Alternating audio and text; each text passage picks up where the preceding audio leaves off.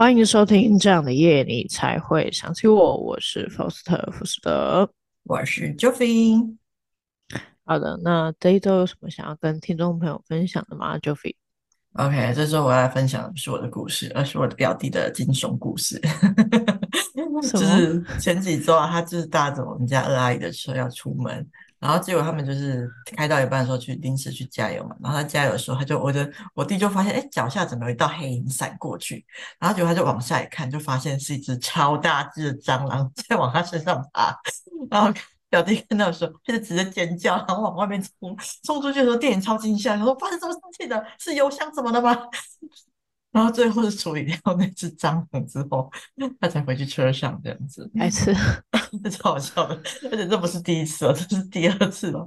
我表弟出发前还想说，哎，很纠结要不要搭我和阿姨的车，然后后来他决定还是踏上去了，应该不会再发生。没想到还是有蟑螂，超可怕的。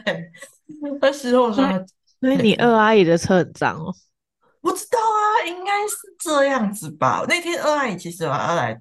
接我，然后我就跟他说不用好了，因为我就因为我比较想自己开车，所以说不用年轻，我不知道有这件事情，我让他们先去，然后我自己开车过去，之后才来分享。我躲过一劫，我笑死了，白痴。我听完就是觉得我表弟真的太可怜了，因为他连续两三天都在讲这件事情，我觉得他被吓得不轻，需要去收惊一下。但是我也是蛮疑惑，我第一次知道原来车上也会有蟑螂哎，车上到底有什么吃的才可以有蟑螂生存在上面呢？哎，不一定，有时候不一定，车上有吃的蟑螂也会爬进去。爬进去要干嘛？不会饿死在里面吗？因为我看过蟑螂、蚱蜢啊，还有壁虎哦，哦，哦，这么多东西是不是？好哦，好没问题。就跟你家有可能出现什么，那个里面就有可能过于什么什么。哎，我家哎，对，好，我目因为我目前在我们家的车子上都没有发现任何生物啊，呃，应该是没有吧？对，没有，对，所以我比较惊讶说有这种东西出现。好的，可能他的车库比较脏。嗯哼哼。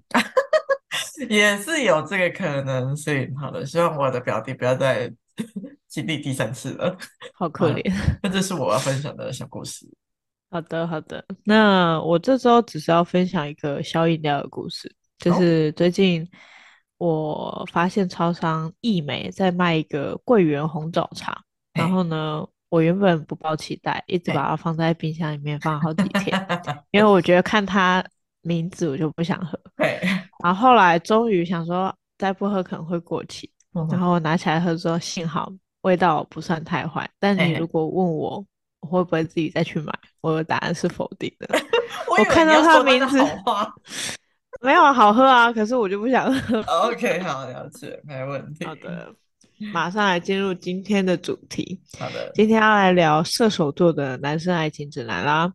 没问题。那照惯例一样，就是问一下：一有没有观察到射手座男生喜欢怎么样的女生？比如说类型、嗯、外貌、性格或特点。嗯哼，就费你先分享好了。好，没问题。那我现在分享一下我海巡的结果，就是我又在网络上查到说，射手座这个星座嘛，感觉蛮在意外貌的，就是第一印象会蛮重视外表，就是外表可以吸引到他。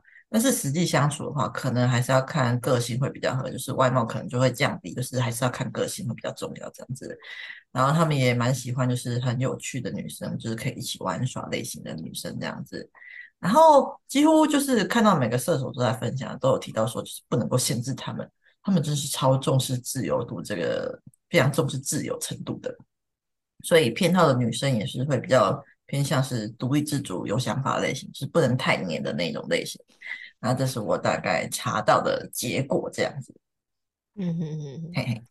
好的，那我自己本身想要分享的是，我觉得射手座的确会第一眼蛮吃，就是如果假设是一眼定情的那种，他会蛮吃外表。嗯、可是如果说是后期，就是你是用来感动他，其实也是追得到的。嗯嗯嗯。就是假设我有是，我也是有遇过那种射手座。跟长得不怎么样的人交往的的案例，所以我是不是应该要讲的很委婉吧？对，OK，蛮委婉的了。好，这是我比这一题想分享的而已，其他还好。嗯嗯。那第二点是怎么样才能让射手座的男生注意到自己，或是怎么样追射手座的男生呢？就可以。嗯、好的，那。正如我刚刚前面提到，虽然说他们在乎个性大于外表，但是外表的加分效果其实还是蛮高的。所以把自己打理好，我觉得算对射手座来说算是蛮重要的。然后再来就是会聊天，蛮重要的。如果能够很聊得来的话，我觉得那应该是算是蛮有机会的。因为一般来说，我目前看到射手座都，诶诶，他们都他们如果喜欢的话，都会蛮主动的。喜欢你的话，都会蛮主动的。所以如果他对你有兴趣的话，你应该都能够感受到啊。那如果没有太主动的话，就是记得你的专注力，就是千万不要全部都放在对方身上，这样会让对方让射手座太有压力，因为他比较喜欢的是有独立自主、有想法的女生嘛。所以我觉得重点可能是要让他多看到你闪光的地方吧，就是看到你身上有趣的点，觉得说跟你相处起来不会很无聊，就是随时随地聊天起来都很开心，那感觉到你对生活热情啊。我觉得不无聊其实蛮重要的，对射手座来说。所以如果可以让他们觉得说跟你相处起来很有趣的话，那我觉得应该会大大增加他们喜欢你的可能性。那还有一点就是说，诶，如果你很可靠的话，应该也会蛮吸引他们的。那这是我大概收集到的资讯。嗯哼哼，好的。那我自己觉得射手男生的攻略，我有做。几点啊？第一个是说，诶、做自己就好了，就是不用特别为了他们去改变，嗯、因为他们还蛮聪明的，是看得出来的。然后第二个是跟 Joffy 刚刚看，就是分享的一样，就是要过好跟充实好自己的生活，不要紧抓着对方不放。因为射手座的确是非常非常讨厌别人一直去烦他，而且尤其是你去问。主动的去问他的生活细节的话，他会很反感。嗯，如果是他自己本人主动分享给你，倒是无所谓。然后第三点是你如果要主动的话，也不是不行，但是你偶尔的主动对他们来说是好的，但你一直的主动对他们来说，就是跟 Joffy 刚刚分享一样，就是扣分那样子。嗯，他们是一个很奇怪的星座，这样子。OK，好，然后聊天这点我是蛮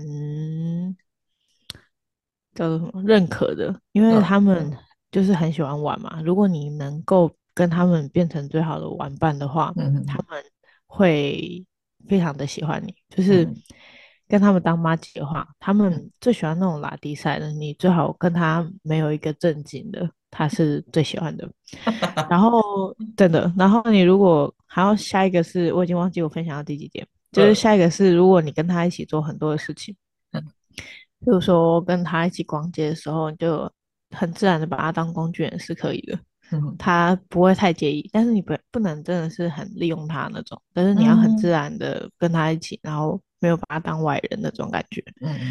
之类，或者是你跟他一起打球，或者是干嘛，其实都无所谓。就是他们很喜欢玩这件事情这样子。嗯、那如果说今天是射手男主动撩你的话，要怎么办？就是，嗯，尽量一开始的时候尽量先先闪一点。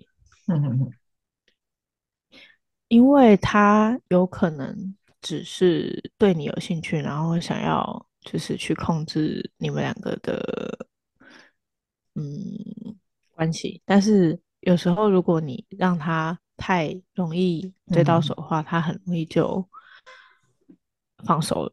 嗯、他们有这个情况这样子。嗯、好的，嗯、那以上是我这一题的分享啊。那第三题是射手座男生在爱情上有没有比较一致的性格特征呢？那。就我查到资讯来说，我看到说他们虽然说是蛮爱玩的，然后也很重视自由，非常不喜欢被限制，但是他们在爱情里面其实算是蛮专情的一个星座，然后也是走温柔贴心的路线的，他们蛮愿意包容另外一半的，然后有时候可能会过度压抑自己去配合对方，所以如果你没有发现他的努力，把他的努力当成理所当然的话，射手座在压抑过度之后，可能会有爆发的状况。所以我觉得磨合的时候可能要特别注意一下，就多关心一下射手座的心情。虽然说他们看起来乐天乐天的，其实蛮敏感的。然后我觉得尽量就是可能要多包容一下射手座，一起为感情做出让步，我觉得会让射手座更爱你这样子。然后刚刚有提到说他们算是蛮敏感的一个星座嘛，那他们蛮容易受到身边的人的影响的，所以其实没有看起来这么的乐天。我觉得不要就是，嗯，可能不要把他们过度的想象他们就是很乐观这样子。然后除此之外，我还有查到一个点是，就是有些射手座在交往稳定期之后，会变得不像当初一样那么热情。那这可能不是因为他们不爱你，只是因为他们开始对这段感情感到安心后，会这样开始慢慢将自己注意力转回自己的身上。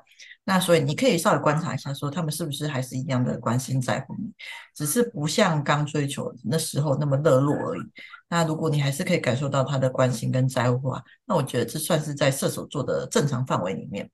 那一开始我发现，就是有很多射手座都喜欢独立自主的女生，这一点我觉得有一部分可能也是有这样的原因在，因为他们是会需要自己的空间的，所以不要太担心。如果他们就是稍微变得没有像以前那么热络的话，就是不要太担心，好好沟通，花一点时间去观察，应该是可以发现说，这是他们过了热恋期的正常爱情模式而已。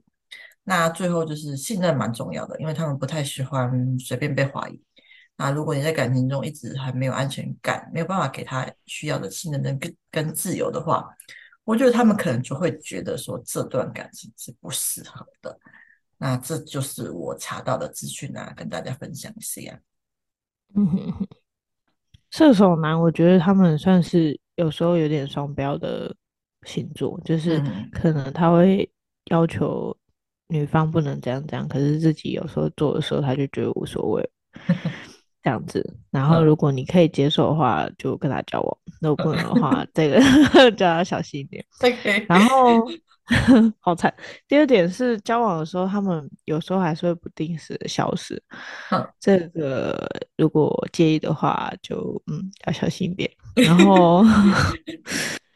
接着就是呢，他们还蛮讨厌女生翻旧账的，所以如果你们吵架的时候，就是以当下的事情去吵就好，不要去吵之前发生过的事情，除非是很雷同的事情。嗯，这样子。嗯，然后接着就是。你们交往的途中，不要去深加调查，嗯，因为他可能会觉得你在刺探他还是什么，然后他就会生气，嗯。是一个蛮 敏感的一个星座男这样子。真的。那如果说是，呃，你吃醋了，直接跟他说的话，他反而不会觉得怎么样。可是你如果呃，吃醋，但是没有，他不知道你吃醋，他，你只是在那里生气，那他就会真的很怎么样？他就是一个不太绕来绕去的那种人，嗯，因为他有时候看不太懂女生在干嘛，嗯，这样子。好的，就是那看一下哈，我们现在分享到第三点，第四点是。我们有没有观察到射手座男生对待爱情的优点或缺点？我怎么觉得我刚把缺点都分享完？对啊，我也觉得你好像直接 分享完了，好，是不是 ending？差不多。那我第四点先讲都没有这件事，你还有要讲？我的话其实跟刚刚前面讲的也差不多啊，就是温柔贴心嘛，然后专情啊，就是优点。然后虽然说他们有时候蛮像小孩，又很幼稚，但是实际上我觉得算是蛮负责任的。那缺点的话，我觉得就是他们很敏感这一点，我觉得是优点是缺点。就是优点就是他可以很快的观察到身边人的情绪，因此可以做出很贴心的举动啊。那缺点是如果身边人状态不太好的话，他们也可能会因此被影响到。那或者是状态不好的时候，他们自己状态不好的时候，也会过度在意别人眼光之类的。那如果还有一个还有一点是，就是因为他们很喜欢玩乐的感觉嘛，所以在还没有定下来之前，可能会给人家蛮爱玩的感觉的。那最后一点是，好像有些射我查到的啦，好像有些射手座蛮我行我素的，大概是这三这几点这样子，我分享完了。好的，那因为我刚刚分享了很多他的缺点，然后一时之间也想不到他的优点，所以我决定要 跳下一题。射手座怒。好的，没问题。好的，第五点是有没有射手座男生的爱情故事想分享给大家的呢？完蛋了，我这次真的没有了，江郎才尽。哈哈哈哈我算江郎才尽的，但是我有可以推荐的人。又有，我硬是要找出可以推荐的人。好的，那这一集我想要推荐的是我三不五时就会提到的，我很喜欢的那个 podcast 频道，就是台湾同志第一品牌里面的另外一个主持人李易晨，太厉害了。对，里面的主持人应该是可能快全部都被我介绍过一遍了。但虽然说我现在比较少听 podcast，但是我每次回去听他们的节目，我都还是会觉得说，哎，这是一个很有趣的节目。大家会推荐他的原因，是因为我觉得他讲话给我的感觉都蛮真真诚或真实的感觉的。我很常在听他们闲聊的时候会被。他讲的话给 touch 到，就觉得啊，对啊，我也是这么想的。甚至有几次我还是觉得有点鼻酸的那种感觉，就觉得他把我的心声都说出来了。那我觉得说，哎，原来这世界上原来也有其他人是跟我一样的想法，这样子。那你在听他们节目的时候，可能乍听之下会觉得说他们是一个蛮轻松好笑的节目。但在他们闲聊的过程中，就是常常会带出你意想不到的深度，觉得很神奇，也不会让你觉得说有说教的感觉，就只是他们单纯在分享他们的感想而已。那这一点我觉得真的是很棒。那我觉得我会想要找 Foster 做 Podcast，有一个很大一部分也是因为我受到了这个节目的影响，因为我蛮想要成为像他一样，就是能够好好的把自己的想法说出口的人。所以这一集我要推荐李易晨给大家，推荐给大家。OK。有点好笑，就是感觉好像 感觉是在推荐别人的频道，有一点点。哎，好的好的，那星座只是参考，茶茶余饭后听听就好，可以当做娱乐跟聊天的一环。以上是我们这期带给大家的射手单身爱情指南啦。对于爱情迷惘的小伙伴们，希望你们可以受用，期待下次节目上见啦。耶，谢谢大家收听，这样的演绎才会想起我，我是 Joffy。我是 Foster 福士德。那喜欢我们的频道，欢迎到 Apple Podcast 给我们五星好评，Mr. Box 也可以给我们五星好评。然后更喜欢我们的话，欢迎请我们喝杯咖啡哦。那就这样啦，谢谢大家，拜拜。拜拜。